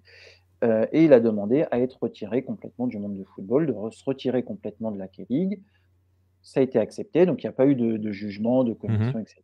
Et lui, il a demandé à ne plus revenir et il a été sanctionné. Il ne peut plus rejouer en Corée du Sud. Peu importe le club, il ne peut plus jouer en Corée du Sud. Autant dire que la carrière du garçon aujourd'hui est terminée, on ne sait même pas ce qu'il est devenu. Il a tenté, je crois, d'aller en Australie ou dans un pays style Thaïlande à un moment donné, ça n'a pas marché, euh, et il ne peut plus rejouer en Corée. Aucun club ne peut le prendre sous contrat. Parce que, que l'on s'entende bien, la sanction qui est donnée par la K-League ne s'applique que dans le périmètre de la K-League. Par exemple, un, joueur comme Veldijk peut partir. Veldijk oui, peut partir. Euh, il, peut, demain. Euh, alors après, est-ce qu'il y a des accords? Parce que je sais qu'il y a des accords avec les cartons en Europe euh, quand on va dans un championnat. Ouais, mais... Est-ce qu'il y a des accords? Ça, je ne sais pas. Mais globalement, je pense que Veldijk peut aller ailleurs et jouer. Ouais, je pense. Après, tout dépend de le type de sanction. Si c'est parce que Lee Sang-ho, globalement, lui, il ne peut plus du tout jouer en Corée. C'est terrible. Ouais, là, c'est euh juste parce qu'il a caché le truc. Euh, il a caché le truc, donc ça a été. Euh, et puis, on était dans un contexte avec l'affaire Lee Chang-min, on y reviendra juste après, où globalement, on n'acceptait plus ce genre d'écart de conduite. Donc, il a un peu pris pour tout le monde. Et en plus, c'est un récidiviste. C'est-à-dire qu'avec cette affaire-là, on a appris qu'il avait déjà eu des problèmes en 2007 et en 2015, sauf que personne ne l'avait su euh, et il n'avait eu aucune sanction. Donc, globalement, ils ont dit stop, tu t'en vas. Lui, il a proposé ça. Euh, ils lui ont dit ok, on n'a pas besoin d'aller plus loin. Donc, fin de, fin de, fin de, fin de carrière, globalement pour lui, sur ce, sur ce cas-là. Euh, donc, ça, c'est les types de sanctions pour les conduites en état d'ivresse. Après, on a des choses beaucoup plus graves qui, là, forcément, méritent d'être, on va dire, d'être d'être jugé euh, et de vous plus voir le mec sur un terrain, c'est normal, sauf que la K-League et les clubs sont très en amont. C'est-à-dire que euh, euh, de Gangwon en 2021 a été accusé par une fille de viol. donc voilà, c'est sorti dans les médias. pas, de, pas encore eu de procès au, moment des, au moment de l'accusation, donc toujours on est dans une présomption d'innocence. Oui, mais il y a une plainte. Mais il y a une plainte. Et il y a une, affaire, il y a une affaire qui est partie en justice. Alors, au moment, des, au moment, il n'y a eu que la plainte. D'accord. on était au tout début, il n'y a eu que la plainte. Gangwon a tout de suite dit, mis de côté, tu ne joues plus, tu t'entraînes plus, tu ne viens plus au club. 2022, il a arrêté, euh, il est mis en détention et 2023 euh, jugé, il prend 7 ans de prison. Mais on a été très vite. C'est-à-dire que nous, en France, on peut revenir sur l'affaire Ben Yedder, il est mis en examen, mais il joue toujours. Mmh. Là, ils n'ont même pas attendu. C'est-à-dire que l'affaire est sortie. C'est-à-dire côté, sanction, tu ne rejoues plus, tu es, euh, mis. voilà. C'est ça, le garçon a été jugé par son club avant qu'il y ait l'action de justice pénale. En fait, il y a eu un. En gros, on, dit toujours hein, que le temps de la justice est différent du temps normal, ce qui est logique, hein, parce qu'il y a toutes les procédures, toutes les enquêtes et tout. Enfin, on va pas rentrer dans le détail là-dessus. Mais pour le coup, le club, lui, le temps de la justice, rien à faire, c'est direct, ça dégage. Exactement. Voilà. je, vois, je vois quelques messages, hein, ça fait beaucoup, nous dirait de le rouge. Ça, c'était pour les conduites en état d'ivresse, enfin, ou même l'ébriété. On pense à certains joueurs. Hein. Bon, vous comprenez que Marco Verratti ne jouera jamais en K-League. Malheureusement pour lui. et que ça aurait été compliqué pour des Ronaldinho et compagnie. C'est pour ça qu'ils sont pas allés en K-League. Donc non, ils ne peuvent même pas jouer en K2 ou K3, hein, euh, Letco. Euh, dans un an, il n'y a plus de joueurs, nous dirait de l'eau rouge. Neymar non plus. Bah, Neymar, de toute façon, il joue plus. Euh, et l'affaire Wang Wijo nous demande Letco. Alors l'affaire Wang Wijo, aujourd'hui, il n'y a pas eu de plainte. C'est-à-dire que l'affaire est sortie dans les médias, mais il n'y a pas eu de plainte. C'est-à-dire que c'est qu'une polémique et c'est Wang Guizhou qui a porté plainte. Donc il n'y a pas eu de plainte contre Wang Guizhou. Donc aujourd'hui, Wang il n'y a pas d'affaire. Il n'y a pas d'affaire. Euh, lui porte plainte pour mise, voilà, pour parce qu'on a dévoilé son intimité. Ça reprend aussi un petit peu ce qu'a fait euh, Kisang Young. Kisang Young a été accusé de harcèlement scolaire. Euh, il y a eu une affaire, euh, mais lui s'est défendu en disant non, c'est de la diffamation, ce qui fait que le FC Séoul ne l'a pas suspendu parce qu'il a nié et il a porté plainte derrière. Euh, aujourd'hui, l'affaire, je ne sais même pas où on, où on en est. Euh, ça complètement, ça s'est écroulé. Donc, très sincèrement, pour moi, si ça s'écroule comme ça, c'est que derrière, il n'y a rien. au bout d'un moment, l'avocat commençait à dire bon, on va peut-être trouver un accord, c'est parce qu'il n'y a rien. Donc, globalement, sur ces choses-là, Wang il n'y a rien. On n'a pas entendu une victime, on n'a rien entendu. On a juste un gars qui a dit euh, oui, il collectionne les filles, etc. Oui, bah, il fait ce qu'il veut, en fait, c'est sa vie privée. C'est ça. Tant que tout est consentant, il a le droit d'aller euh, de se filmer en train de faire euh, ce qu'il a envie de faire avec, euh, avec ses compagnes. Ah ouais, il n'y a pas, y a, y a pas d'affaire. Et vous voyez, hein, vous voyez que dès qu'il y a une procédure d'initier, quelle qu'elle soit, c'est fini pour le joueur en général, ou pas, parce que justement, Red le Rouge nous disait tout à l'heure, non, mais ça fait beaucoup. Hein, je reprends, je cite le message. ça fait beaucoup si on se dit que tout dérapage va être sanctionné. Si on se dit ça. Et c'est pas forcément le cas, hein, justement, Baptiste. Bah, euh, c'est ça, le problème. C'est-à-dire que le problème, il est que tous les dérapages ne sont pas sanctionnés. Et on a l'impression qu'il y a un petit peu, euh, on va dire, une, échelle de gravité euh, qui, peut qui peut paraître complètement, complètement je ne vais pas, dire que c'est pas stupide, mais complètement, bon, ça va être du style incompréhensible on, va parler de l'affaire du racisme à Ulsan. donc, Park Yong-woo, Lee Gyu-sung qui se moque de la couleur de peau de Lee Myung-jae sur Instagram en faisant référence à, voilà, le nom m'échappe, à l'ancien joueur de, John Book. Et le nom m'échappe malheureusement, qui est, j'ai plus le nom. j'ai plus le nom. ça, ça je crois, comme quelque chose comme ça. Euh, de sa couleur de peau, parce que voilà, il se moque de sa couleur de peau, donc un, message raciste sur les réseaux sociaux. Euh, on peut supposer quand même que le racisme est quand même quelque chose de plus grave que de conduire en état d'ébriété sans causer d'accident. Bah non, il n'y a eu qu'un match de suspension et des amendes. Basta, on s'arrête là, merci, au revoir, rien d'autre. C'est après, Park Young-woo est parti. Plus euh, ne joue plus en, Corée Est-ce que c'est Ulsan qui a dit bon, tu as quand même un peu déconné maintenant, voilà, on a une offre pour toi, tu la prends, tu dégages, mais le joueur est quand même toujours en sélection. Voilà. Donc il y a cette affaire-là.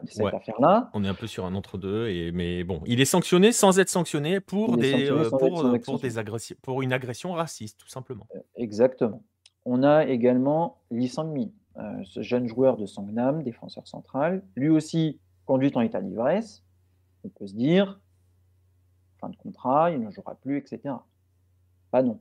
Lui, il a juste été suspendu par la KFA, ce qui fait qu'il n'a pas participé aux Asian Games alors qu'il était sélectionné, euh, parce que euh, l'affaire n'était pas sortie dans les médias, donc voilà, l'entraîneur n'était pas au courant, sauf que la KFL lui a rappelé, attention, lui, il a, il a un passif, aujourd'hui, il est suspendu pendant un certain nombre de temps, tu ne peux pas le prendre. Mais il continue de jouer avec son club. Pourquoi Lars Veldwijk ne peut pas jouer? Pourquoi Lissango n'a pas pu jouer? Mais lui peut jouer. Voilà, on ne comprend pas. Euh, et le pire, le pire du pire, alors là, je pense qu'on est arrivé dans un truc. Euh, 2018, excès de vitesse. Donc, pas en état d'ébriété, rien, juste un excès de vitesse. Accident de la route. Dans la voiture euh, en face, alors c'est sa, faute, hein, il, a, été reconnu, il l'a reconnu lui-même, euh, un mort dans la voiture dans laquelle il est rentré. le joueur n'a été ni suspendu par son club, ni suspendu par les K-League. Il donc il a continué à jouer pendant le temps de l'enquête et le temps du jugement. Il a été euh, condamné à 10 mois de, prison et 2 ans, avec, euh, donc 10 mois de, et 2 ans de probation. Donc les 10 mois de prison, il ne les a pas fait, hein. il, y a eu un, accord avec la, famille. Euh, donc il a continué à jouer. Voilà, donc là on a quand même un joueur qui a causé la mort d'une personne, qui joue toujours, alors que d'autres n'ont globalement pas été dans ce processus-là, qui n'ont pas le droit de jouer. Et est-ce que ça peut, je fais une petite parenthèse sur euh, Lee Chang-min, est-ce que ça peut expliquer le fait, parce qu'on en a déjà, on, en a parlé un peu tous les deux en off hein, de, de, ce joueur-là, est-ce que ça peut expliquer, parce qu'aujourd'hui il fait son service militaire, il est en K4, euh, pour donc il est en K4 pour deux ans. Est-ce que ça peut aussi expliquer le fait qu'il soit allé aussi bas et qu'il n'ait pas été pris par un club de K2 par exemple? Alors je pense, et je pense qu'il a mis du temps à pouvoir aller faire son service militaire parce qu'il avait la probation à faire.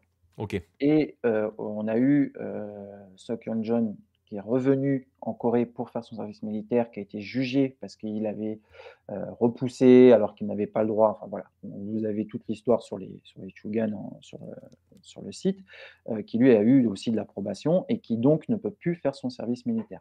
Et Lee Chang-min, lui, peut le faire. Il y a aussi cette polémique-là qui est sortie en disant bah, pourquoi lui aurait le droit, euh, Kyung-joon n'a pas le droit, il est en probation, etc. Enfin, voilà.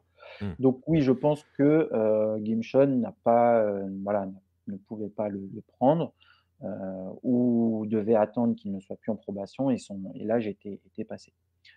mais globalement, c'est incompréhensible que lui, qui ait quand même causé la mort d'une personne, alors qu'il soit tout bon footballeur comme on veut, hein, moi j'ai rien contre le garçon, mais il l'a assumé, il a clairement dit que c'était sa faute, qu'il a conduit trop vite, il s'est raté dans un virage, euh, il a tué quelqu'un. Globalement, il est responsable de la mort de quelqu'un. Il s'en venait voulu tout, ce qu'on veut, hein. il y a eu pas mal de déclarations. Mais ce mec-là joue encore au foot. Ouais. Alors que. Non alors que d'autres ne peuvent pas pour un simple éthylotest. Pour, on caricature même pas hein, dans ce qu'on dit, c'est véritablement ça. Et c'est ce qui rend le, le, le, problème, et on parlait hein, tout à l'heure de la, de la, notion de cohérence, il y a des jugements en géométrie variable, il y a les questions hein, dans le chat, je vois Nostromo, je vois Rodolphe, qui nous disent, euh, est-ce que les sanctions sont plus sévères à l'égard des joueurs étrangers vis-à-vis des joueurs coréens? Est-ce qu'il y a un traitement égal? Vous voyez que en fait, il n'y a pas de règles, en fait, c'est compliqué. Euh, Rodolphe pose un peu le même type de question, est-ce que tous les joueurs sont logés à la même enseigne ou est-ce que les stars sont épargnés? En fait, on arrive. C'est toujours le problème quand il y a un souci de cohérence. C'est toujours un problème quand il y a une histoire de géométrie variable, c'est qu'on essaye, je vais presque dire, euh, de faire des statistiques pour savoir euh, qui a le plus de chances d'être condamné ou pas. En fait, on peut même pas le faire, ça. Bah non, parce qu'on se rend compte que euh, on a des stars qui sont qui sont suspendues, hein, parce que Lars Veldwijk, c'est quand même tête d'affiche en, Corée. on en a qui ne le sont pas. Lee Chang-min est quand même une star internationale, etc. Enfin, pas une star internationale, mais un international sud-coréen. lui n'est pas sanctionné. Park Yong-gu est un international coréen, il n'est pas sanctionné. Lee Sang-ho n'était pas non plus un joueur inconnu en K-League. Alors oui, ça pas une grande star, mais il est sanctionné. on pourrait se dire, les stars. Mais globalement, on ne pourrait pas faire de statistiques parce qu'on est dans des choses qui sont euh, qui, qui, qui n'ont ni queue ni tête en fait dans la façon de la K-League d'agir sur ces choses-là. Ouais, en fait, c'est un cas par cas, mais avec des décisions différentes entre des cas similaires. Je sais pas si c'est facile, euh, facile de comprendre le truc, mais c'est un peu ça. Bah, c'est euh, complètement ça. Et c'est difficile à comprendre en fait. On n'arrive pas à y voir clair. Et, et justement, on va, on va- alors vous voyez, c'est quand même, ça peut quand même. Alors c'est même pas au faciès, hein, let's go. Enfin, je sais même pas si on peut dire c'est au faciès. C'est français ça, hein, de juger au faciès. Euh, je suis pas sûr que coréen ça le soit beaucoup. Euh, mais on va essayer de, de, de- de prendre un tout Selon petit. Thierry Roland, ça peut pas être au faciès, puisqu'ils se ressemblent tous. Oui, ils se ressemblent tous. Et ils s'appellent tous Lee ou Kim. Mais euh, il y a que deux noms.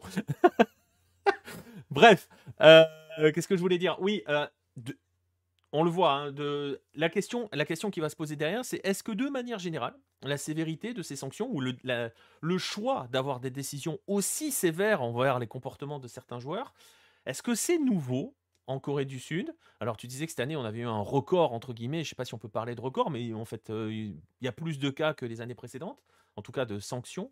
Est-ce que c'est... euh, voilà, est-ce que c'est nouveau ou est-ce que, historiquement parlant, ça a toujours été, je vais presque dire, une tradition coréenne Alors, euh, on a toujours eu des cas qui ont été sanctionnés très durement. euh, ça a toujours existé. hein, euh, je- on en parlait il n'y a pas longtemps parce que malheureusement il est décédé, mais Park est un illustre entraîneur, notamment de Songnam dans les années 80, euh, et dans les années 80-90, euh, a été sanctionné pour des comportements envers les arbitres notamment, euh, puisqu'il a pris euh, 18 matchs de suspension, après il a pris 6 mois, Euh, en 2014 il a été viré parce qu'il était violent avec ses joueurs, donc globalement on a des cas où euh, oui, on tape du poing sur la table et on suspend des gens. En 2011, si on revient là-dessus, euh, le- les affaires des matchs truqués, on a tapé très très fort sur la table parce qu'il y a euh, plus d'une cinquantaine de joueurs, avec en plus des dirigeants, qui ne peuvent plus remettre le pied dans le monde du football pour des matchs truqués. Alors oui, c'est très grave, euh, donc on respecte, mais oui, la K-League a toujours eu de une intransigeance là-dessus.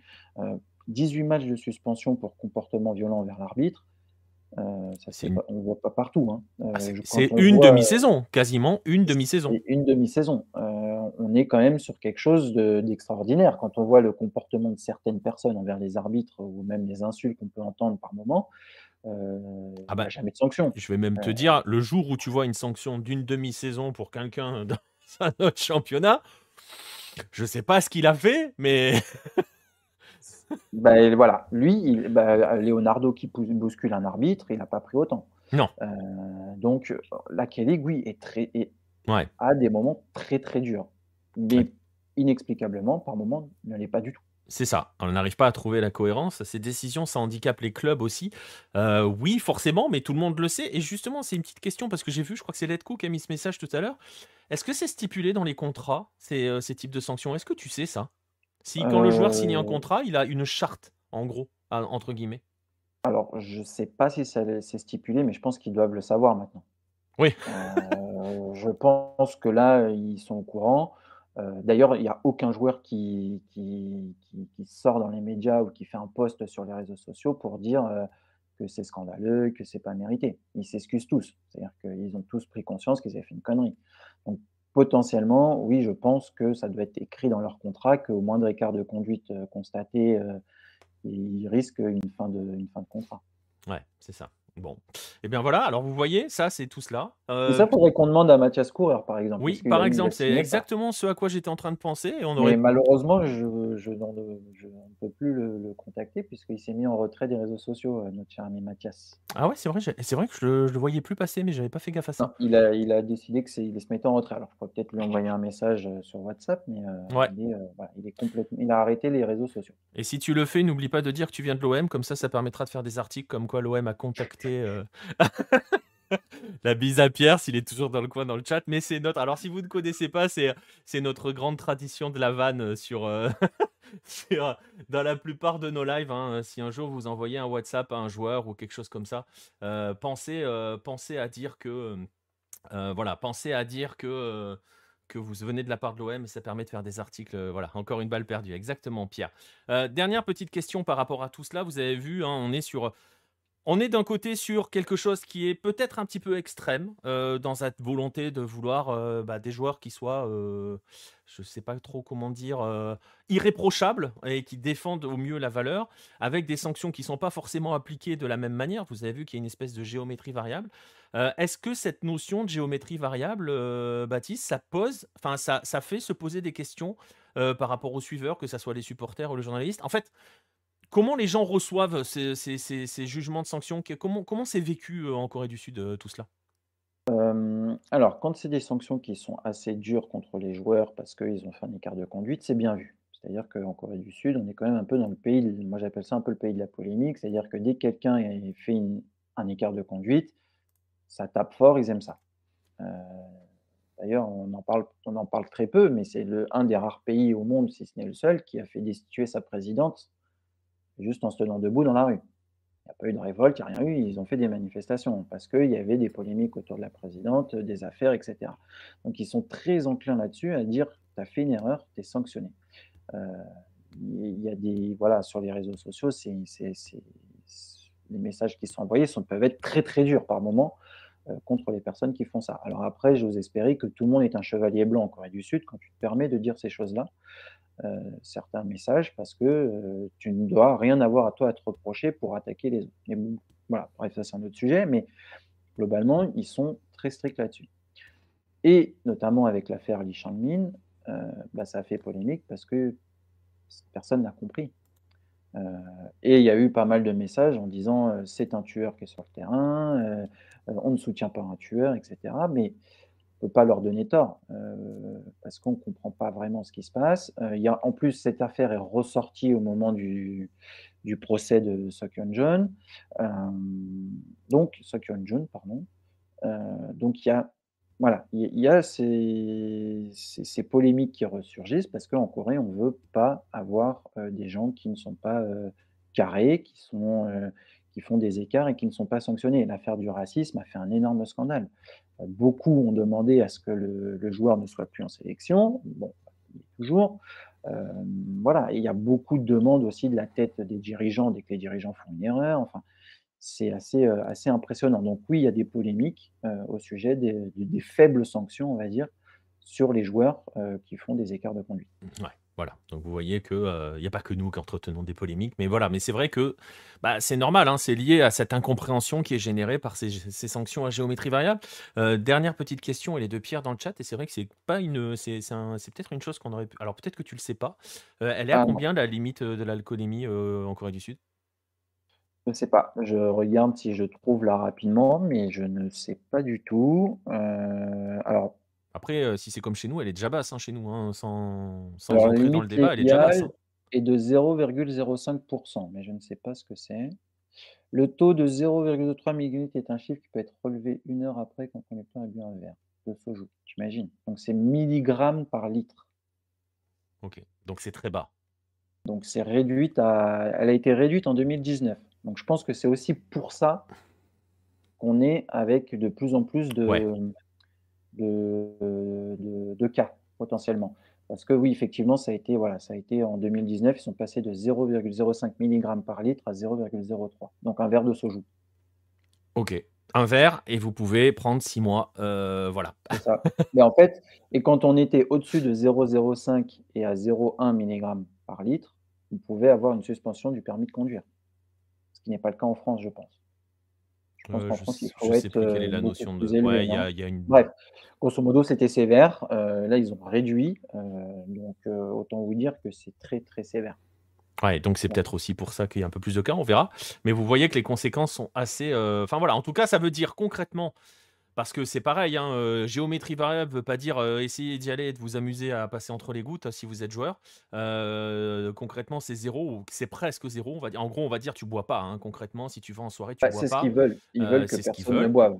Donc, Ou alors tu bois, mais tu conduis pas tout de suite. Exactement. Le verre de bah, tu conduis pas, tout court. Bah, le verre de soju, il faut une heure pour que ça ne le voit plus dans le. Donc, c'est-à-dire que tu bois pas le verre de soju et tu conduis tout de suite. Ouais. Donc, ils veulent vraiment que l'alcool ne soit plus dans, les, dans le. Voilà, donc il y, a cette, il y a cette notion d'exemplarité. Euh, reste à l'eau, l'harmoniser, on va dire. Euh, ah, j'ai cru qu'il avait dit reste à l'eau. Non, reste à l'harmoniser. Bon, ils peuvent rester à l'eau, hein, ils ont le droit.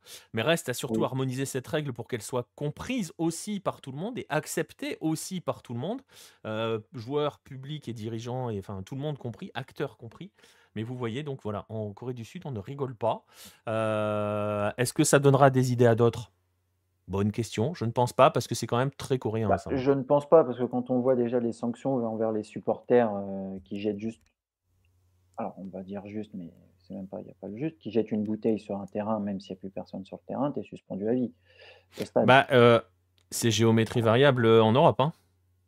Ah oui, bah en Europe, euh, vu ce qu'on voit, euh, il y en a qui. On Et part. eux, c'est vraiment euh, personne sur le terrain, juste tu t'es énervé, tu jettes la bouteille, il n'y a personne, il n'y a, il y a rien.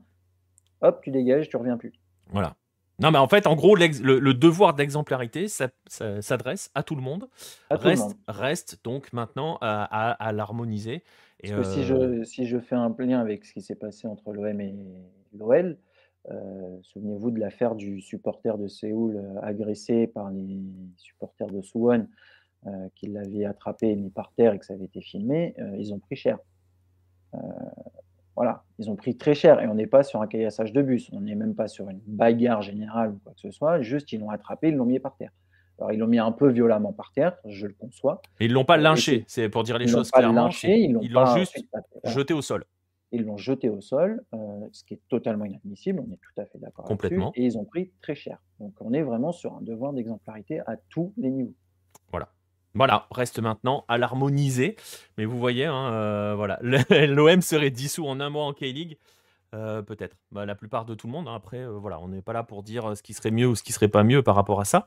Mais voilà, vous avez compris que, en tout cas, en Corée du Sud, il y a ce devoir d'exemplarité qui est donné à tout le monde, restera maintenant, c'est ce qu'on aura dit tout du long, à donner une cohérence à ces décisions en harmonisant véritablement les sanctions. Ça ne rigole pas, mais à la limite, voilà, le, tout le monde, tout le monde est au courant, tout le monde, euh, je vais pas dire a signé quand il y va là, quand il va là-dedans, mais tout le monde est au courant, tout le monde connaît le règlement euh, quand il entre dans un stade, quand il est joueur, quand il est dirigeant, quand il est supporter.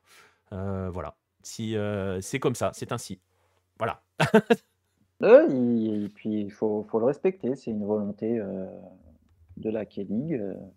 voilà, Et, on l'a dit, la K-League a été capable de prendre des sanctions envers ses propres dirigeants. hein. Euh, Baptiste a évoqué 2011. 2011, ça a tapé très fort à tous les niveaux.